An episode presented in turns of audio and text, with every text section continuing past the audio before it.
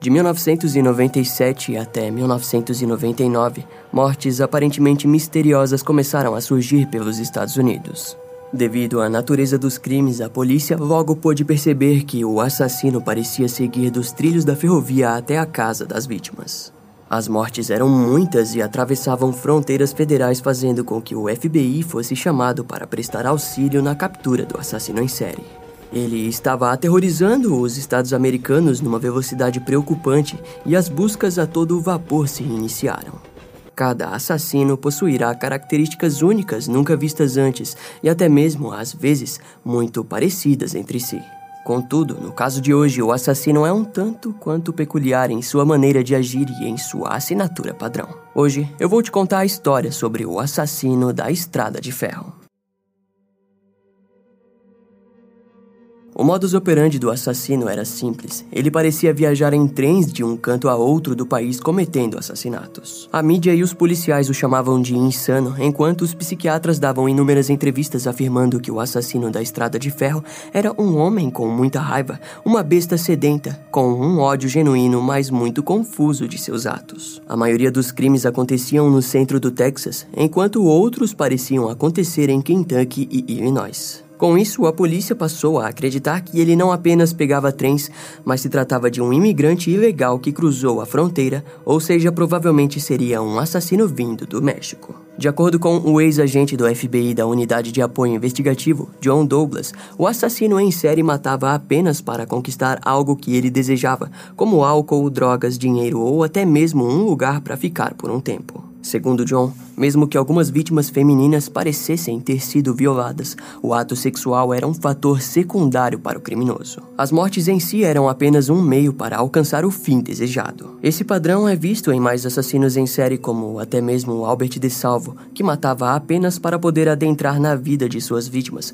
as roubando e bagunçando a vida que elas haviam organizado. Albert fazia isso através de atitudes como bagunçar móveis, agendas, coleções de discos, gavetas e afins. Para quem tiver curiosidade e ainda não assistiu o vídeo do Albert de Salvo, o link está aqui na descrição. Entre aspas, o assassino é apenas um bandido desajeitado e muito desorganizado afirmou John Douglas. Contudo, a desorganização do criminoso funcionava bem para a natureza de seus crimes. O seu rastro era aleatório e não deixava pistas para onde ia.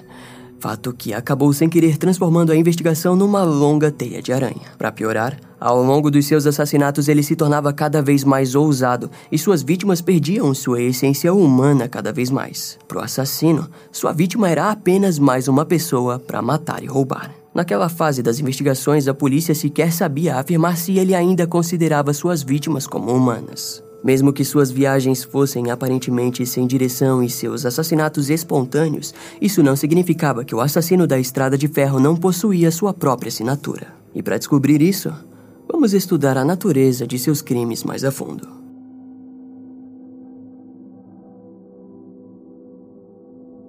No dia 29 de agosto de 1997, Christopher Meyer, de 21 anos, morador da cidade de Lexington, em Kentucky, foi morto por um assassino desconhecido. O garoto foi espancado até a morte pelo criminoso. Christopher era um acadêmico da Universidade do Kentucky, que caminhava pelos trilhos da ferrovia com sua namorada Holly Dunn. Enquanto o casal conversava distraidamente, um homem desconhecido se aproximou dos jovens e anunciou um assalto. Depois, amarrou as mãos e pés dos dois e, em seguida, com um objeto pesado presente no local, espancou Christopher até a morte. Com a morte de Christopher, o criminoso passou a dar atenção à namorada da vítima, que foi violentada e espancada brutalmente, quase causando sua morte. Quando pensou que havia matado a garota, o assassino fugiu. Porém, por sorte e devido à sua vontade de permanecer viva, a garota conseguiu suportar a dor até que alguém os encontrassem. Holly nunca mais foi a mesma devido ao trauma sexual e às cicatrizes causadas pelas fraturas em seu crânio e rosto. Pouco mais de um ano depois, no dia 4 de outubro de 1998, Leaf Manson, de 81 anos, estava sozinha em sua casa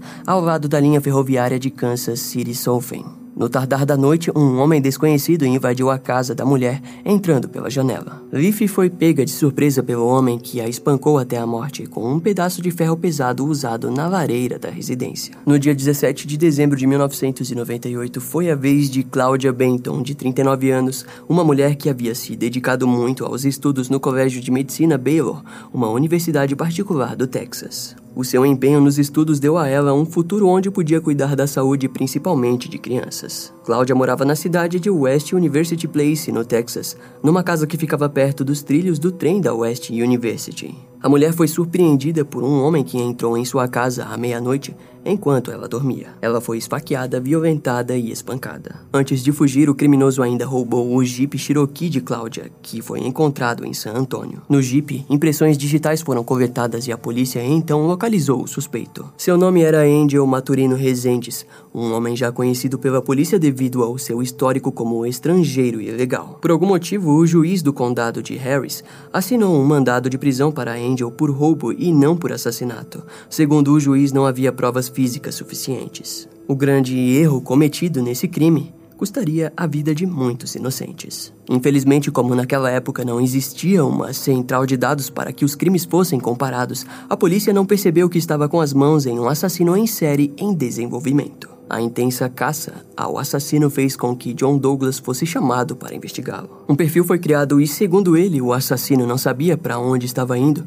o que significava que qualquer um poderia ser a sua vítima. Ele sempre invadiria a casa certa, ou seja, onde saberia que ganharia alguma coisa, principalmente dinheiro e comida para continuar sobrevivendo. O assassino provavelmente teria apenas 1,70m de altura, estaria usando armas encontradas nos locais dos crimes. Ele provavelmente só atacaria se soubesse que a luta estava ganha devido à sua baixa estatura.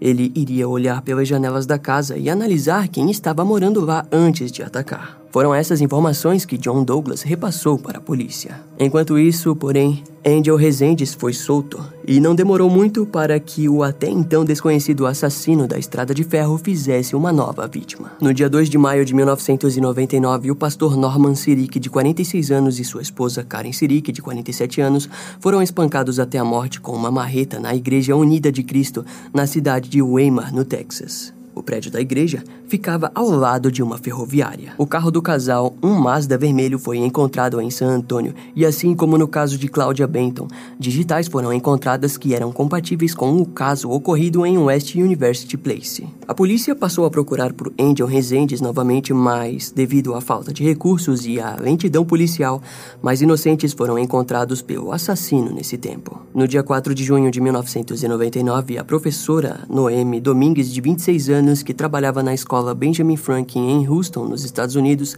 foi encontrada morta em seu apartamento. De forma nada surpreendente, a sua casa ficava perto dos trilhos do trem. Noemi foi espancada até a morte e teve seu Honda Civic branco roubado e encontrado na ponte internacional em Del Rio, no Texas. Embora a procura por Angel Maturino Rezende estivesse em seu clímax, o assassino não parou e no mesmo dia fez uma nova vítima. Seu nome era Josefine Convica, de 73 anos, moradora do condado de Fate, no Texas. Ela foi morta enquanto dormia em sua casa. O criminoso golpeou a cabeça de Josefine uma única vez com uma ferramenta pontiaguda do jardim. A mulher não teve uma única chance de defesa e o crime foi considerado brutal e sem escrúpulos. O assassino tentou roubar o carro da vítima, mas, como não encontrou as chaves, acabou fugindo a pé. O padrão era o mesmo e as autoridades sabiam quem estavam procurando com eles a certeza de que a cada dia que Angel ficasse solto, mais uma morte acabaria sendo registrada. Tudo se tratava de uma questão de tempo,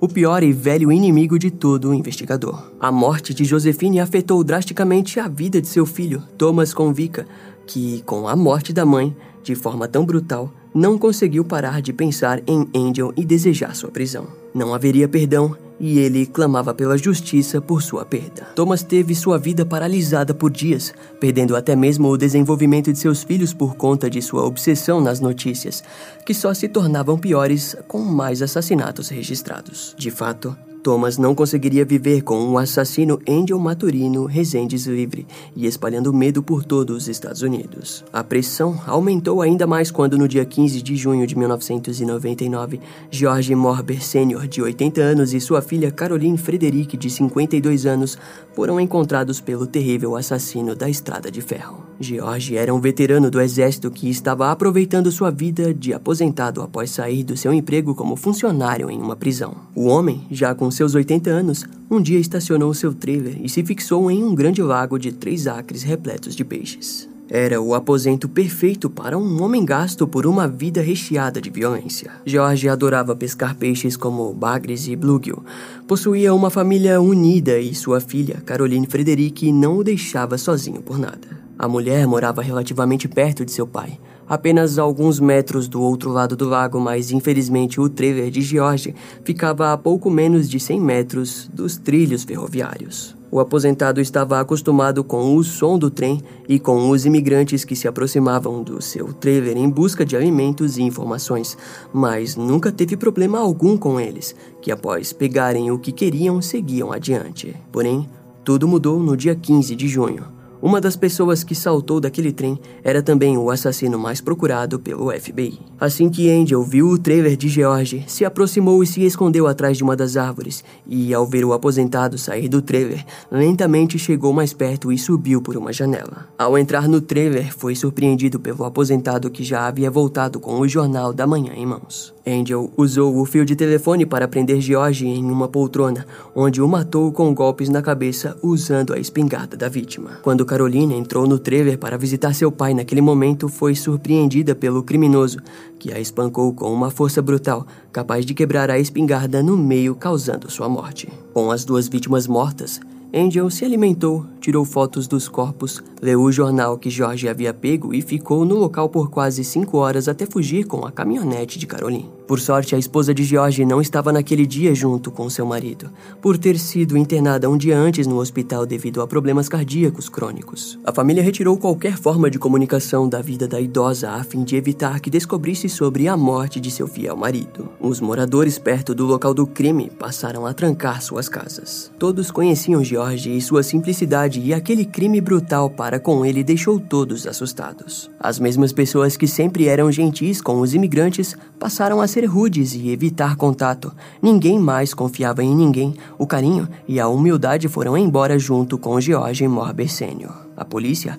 anunciou oficialmente que aquele crime havia sido cometido pelo assassino da Estrada de Ferro, tornando tudo ainda mais tenso. Enfim, a caminhonete de Caroline foi encontrada na cidade de Cairo, em Illinois, no condado de Alexander, a quase 100 quilômetros do local dos últimos assassinatos. Detalhes oficiais começaram a ser compartilhados com a população, informando que as vítimas de Angel eram encontradas com um cobertor sobre seus corpos e nenhuma das vítimas era alta ou forte, afirmando o que John Douglas havia dito de início. Suas vítimas seriam do próprio tamanho ou menor que o assassino, demonstrando que ele caçava suas vítimas e, embora fosse desorganizado, não atacaria qualquer um. Contudo, mesmo com as informações, a população não se sentia mais segura e passou a ter mais medo do assassino, principalmente em cidades pequenas que ficavam perto das ferrovias. As crianças pararam de ser vistas nas ruas e as lojas mudaram seus horários de atendimento, fechando bem mais cedo do que o costume. Os passeios românticos durante o luar foram proibidos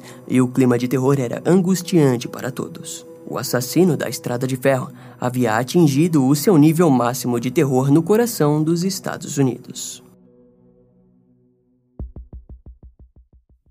As agências de polícia começaram a agir de forma mais ativa e o número de policiais foi aumentado nas estações ferroviárias. Imigrantes, vagabundos ou qualquer pessoa suspeita nos trens eram levados até a delegacia, onde ocorria a identificação e um interrogatório. Enquanto muitos funcionários dos trens começaram a ser vistos de forma hostil pelos moradores e pela polícia, o assédio da polícia estava explícito na maioria dos casos, incomodando muito os trabalhadores locais. Além de que grupos policiais passaram a cobrir áreas onde os sem-tetos ficavam, os incomodando com diversas perguntas sem parar. Lugares que ofereciam comida e exames médicos para essas pessoas foram investigados duramente. A procura por Angel Rezendes foi frenética. Pouco se sabia sobre sua aparência real.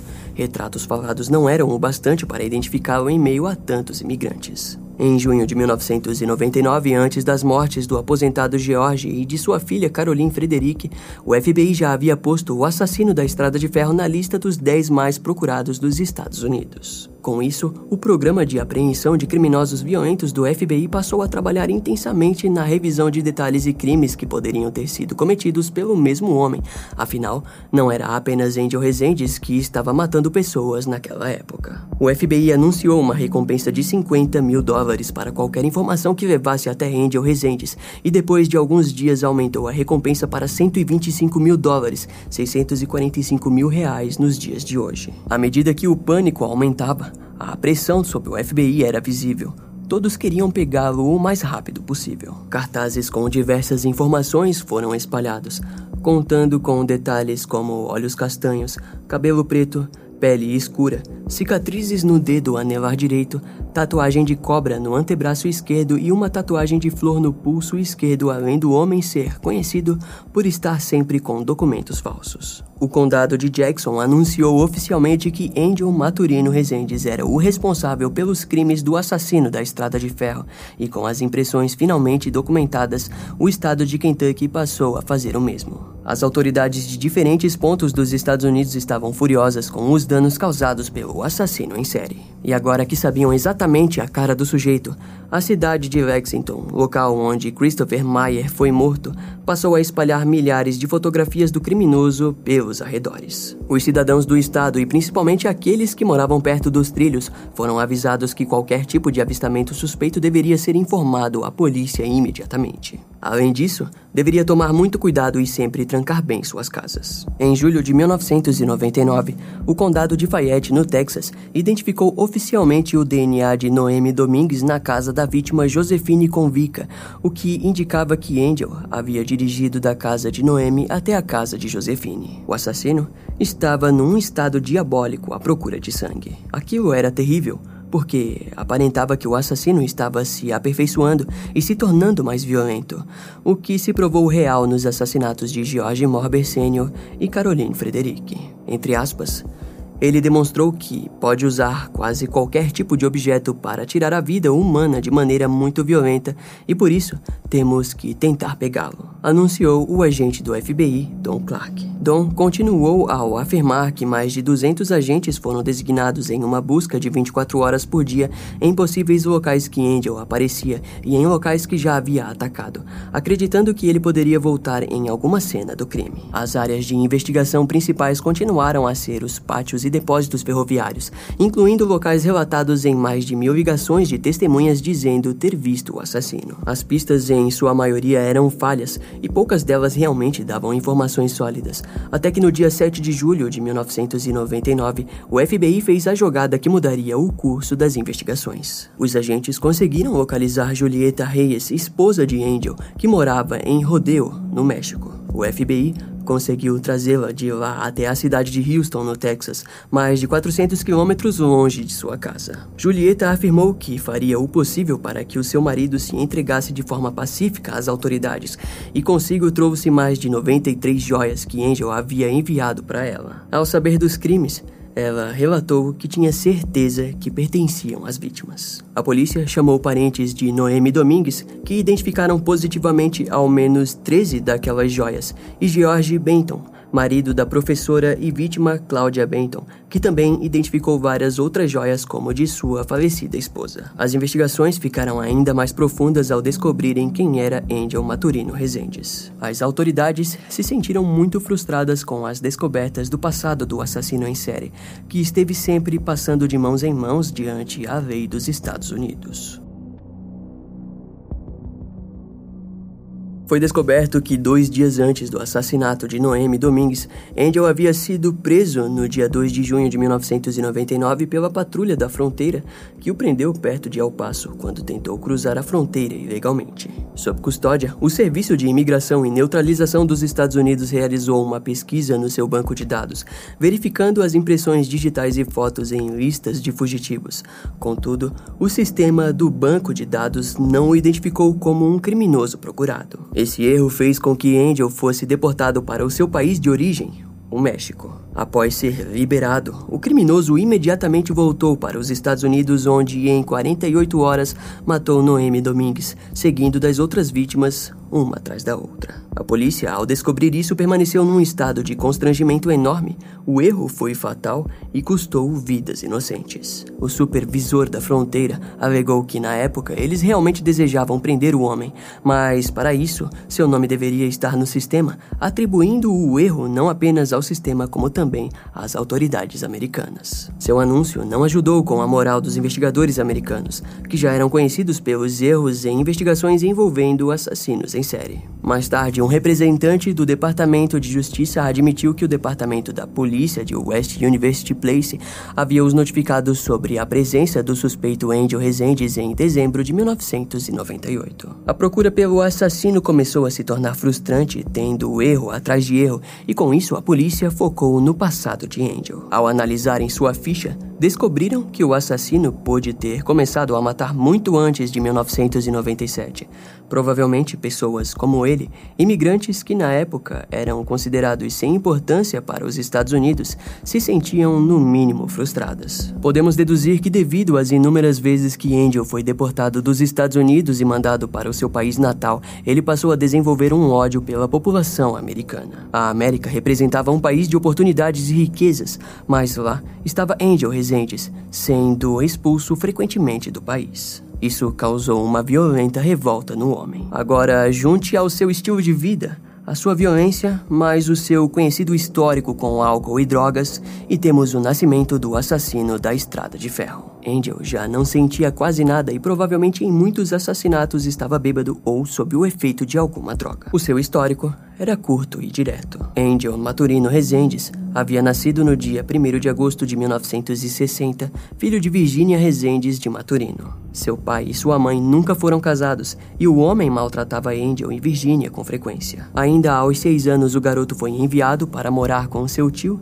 que o violentou. Na mesma época, um menino também foi vítima de um pedófilo local. Aos 11 anos, fugiu e passou a morar nas ruas, onde teve o primeiro contato com drogas. O Departamento de Justiça dos Estados Unidos conheceu o garoto aos 16 anos, quando Angel foi pego em Brownsville, no Texas, ao tentar cruzar a fronteira do México em 1976, mas acabando sendo deportado. No ano de 1979, ele foi condenado a 20 anos de prisão por roubo de carro e agressão em Miami, na Flórida, onde foi posto sob liberdade condicional condicional e depois de seis anos enviado para o México. Em 1986, ele foi preso no Texas após alegar uma falsa cidadania americana e cumpriu uma pena de 18 meses. Algum tempo depois, em 1988, ele conseguiu chegar em St. Louis, onde trabalhou numa empresa de manufatura e chegou a votar em duas eleições com nomes falsos. Ao que parece, Angel queria mesmo fazer parte do país americano. Porém, não demorou muito para que finalmente agora em Nova Orleans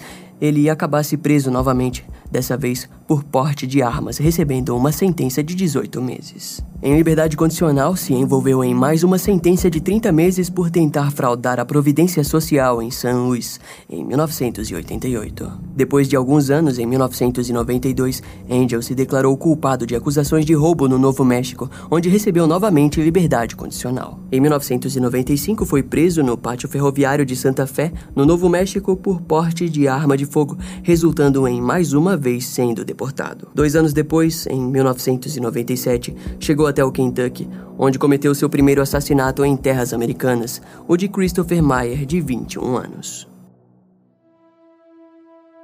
O Texas Ranger Drill Carter, em junho de 1999, havia iniciado suas investigações individuais e descobriu que Angel Rezendes possuía um certo tipo de admiração e amor por sua irmã Manuela. Sabendo daquilo, ele apresentou a ideia ao FBI e seus superiores, afirmando que em frente a ela o criminoso se entregaria. A mulher, ao ser contatada pelo FBI, temia que seu irmão acabasse morto, mas, ao ouvir o plano do Texas Ranger, aceitou participar da busca por Angel. As buscas do FBI levaram os agentes até o México, onde ele se mantinha escondido desde seu último crime, na cidade de Ciudad Juarez. O FBI, junto aos promotores legais do condado de Harris, no Texas, pediu que Drill Carter explicasse a Manuela que se Angel se entregasse, eles ofereceriam segurança pessoal na prisão, além de direitos de visitas regulares para a família e uma avaliação psicológica. O plano era ousado demais para qualquer agente do FBI e autoridades locais. Era a primeira vez que a polícia tentaria fazer com que um assassino em série se entregasse. Entre aspas, honestidade nunca é difícil. Sinceridade é algo que as pessoas sentem. Foi o que eu fiz, fui honesto com a família, afirmou o Texas Ranger, Drew Carter. No dia 12 de junho de 1999, a promotoria mandou um acordo escrito para Manuela, exatamente como Drew Carter havia explicado, e a oferta foi então repassada para um dos parentes de Angel, que estava no México e que o informou sobre o acordo. No mesmo dia, quando as estrelas pairavam sobre o céu escuro e todo o FBI e agentes do Texas angustiados esperavam pela resposta, foi quando finalmente aconteceu. A notícia veio diretamente da cidade de Ciudad Juarez, no México. O assassino em série Angel Maturino Rezendes, o assassino da Estrada de Ferro, se renderia. O esperado momento foi marcado para as 9 horas da manhã do dia seguinte. Na terça do dia 13 de julho de 1999, o Texas Ranger Drew Carter, Manuela e um pastor se encontraram na ponte que liga a cidade de Zaragoza e El Paso, no México. Quando finalmente uma caminhonete chegou, lá estava ele Angel Rezendes. Quando vi aquele rosto, houve um pouco de empolgação porque finalmente disse a mim mesmo: Isso vai acontecer. Relatou Drill mais tarde. Ao se aproximarem um do outro, Angel estendeu a mão para cumprimentar o Texas Ranger, que respondeu da mesma forma. Assim que apertaram as mãos, o assassino foi preso. Drill Carter recebeu a honra de realizar uma das maiores prisões da história do Texas, visto até os dias de hoje como um verdadeiro herói. Mesmo assim, ele costuma declarar que os créditos vão em maioria ao FBI e ao condado de Harris, que ajudaram a fazer com que aquele acordo funcionasse de modo que Angel atravessasse daquela ponte e pisasse novamente em solo americano. Entre aspas, várias centenas de pessoas em Weimar participaram de uma cerimônia para orar e agradecer pela captura do suspeito. Quando o sol se pôs e um apito do trem soou ao fundo, os moradores da cidade do sul do Texas se abraçaram e choraram anunciavam os jornais de notícias. O acordo foi seguido a cada linha e Angel provavelmente sabia que em nenhum momento poderia ser poupado da pena de morte. Com isso, o condado de Harris, no dia 22 de julho de 1999,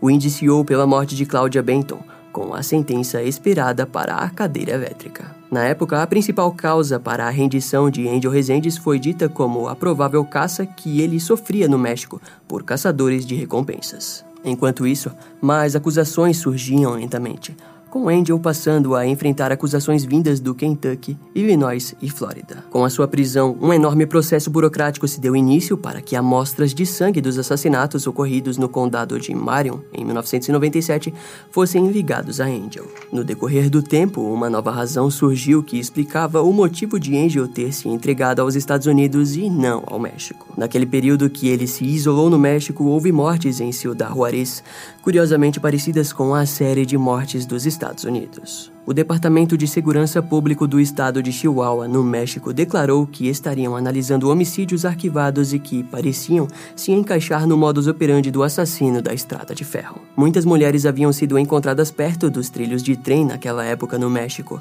O problema seria provar o envolvimento real, já que Angel havia se entregado aos Estados Unidos. O ex-procurador-geral do Texas, Jim Mattox, ainda abatido pelas polêmicas e controvérsias do caso Henry Lee Lucas, comentou sobre o caso do assassino da Estrada de Ferro que esperava que não fizessem com ele o mesmo que fizeram com Henry, declarando ter medo de que começassem a atribuir qualquer crime arquivado de assassinato perto das trilhas ferroviárias a Angel Maturino Rezendes.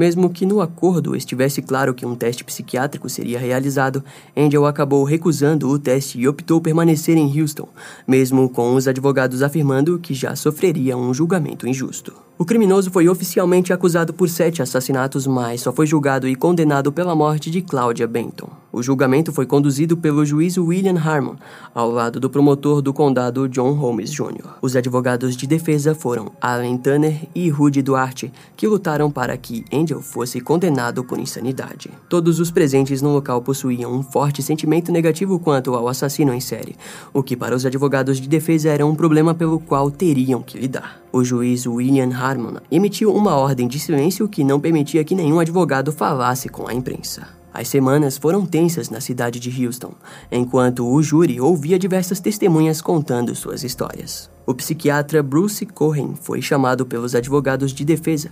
Bruce afirmou que Angel era esquizofrênico. Segundo o psiquiatra, o criminoso não sabia que o que estava fazendo era errado. Porém, em contrapartida, a promotoria trouxe o psiquiatra Ramon Laval, que afirmou que Angel sabia exatamente o que estava fazendo. Ramon afirmava que a visão do assassino era doentia, principalmente quando se tratava das mulheres e que sofria de obsessões equivocadas. O promotor John Holmes Jr. não deixou o júri amolecer em nenhum momento durante o julgamento. Constantemente lembrava a todos o nível de brutalidade e selvageria cometidos pelo assassino da Estrada de Ferro. A testemunha mais importante foi a namorada de Christopher Meyer, do caso de 1997, da cidade de Lexington, no Kentucky. Holly Dunn, de 23 anos, descreveu o ataque que sofreu naquele dia em meio a lágrimas. A garota relatou que depois que seu namorado foi morto, Angel olhou para ela antes de espancá-la e violentá-la, dizendo num tom sarcástico, entre aspas, você não precisa mais se preocupar com ele. O júri ficou abismado com a brutalidade dos crimes e no dia 17 de maio de 2000,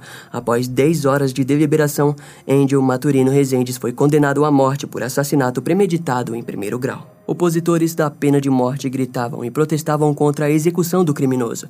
Porém, devido ao número de jornalistas, eles simplesmente desapareceram em meio ao fervor do resultado do julgamento. Angel permaneceu no corredor da morte por sete anos, até que a data para sua execução fosse marcada. Enquanto isso, algumas acusações surgiram. O caso do assassinato de um casal na Flórida no ano de 1997 foi ligado indiretamente ao criminoso. O jovem Jesse Howell, de 19 anos, foi espancado até a morte e deixado ao lado dos trilhos na cidade de Ocala. Seguido de sua namorada, Wendy Von Ruben, de 16 anos, violentada, estrangulada e sufocada até a morte. Seu corpo foi encontrado a 48 quilômetros do seu noivo Jesse e ambos foram encontrados no dia 23 de março de 1997. Angel foi posto como principal suspeito desse crime, mas nenhuma acusação oficial foi feita devido à falta de provas. No dia 12 de abril de 2006, o Departamento de Polícia de San Antonio anunciou que reabriu o caso do assassinato de Michael White. O garoto foi encontrado morto a tiros em julho de 1991.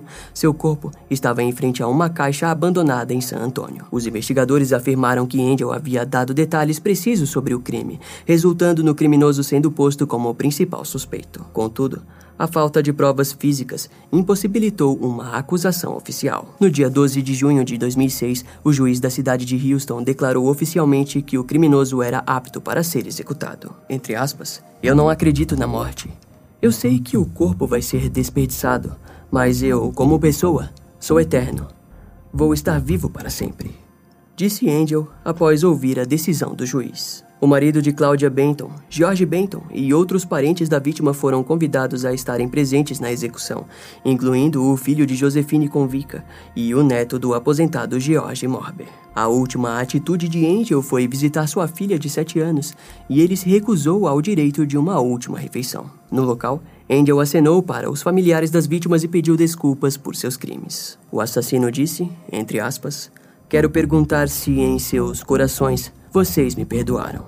Porém, foi respondido com silêncio e olhares furiosos dos presentes. Suas últimas palavras foram, entre aspas, ele parecia um homem e até mesmo andava como um. Mas o que vivia dentro daquela pele não era um ser humano. No dia 27 de junho de 2006, Angel Maturino Rezendes foi executado por injeção letal. No período da prisão e após sua execução, o foco foi provar que Angel Maturino Rezendes pudesse estar envolvido em quase 200 casos arquivados do FBI. Muitos continuam a dizer que o assassino da Estrada de Ferro foi um dos mais infames assassinos em séries de todos os tempos. Porém, a falta de provas físicas faz com que se torne impossível o conectar aos diversos assassinatos acontecidos desde 1997 ao longo das trilhas ferroviárias dos Estados Unidos. Esse caso vai ficando por aqui. Eu espero que você tenha gostado.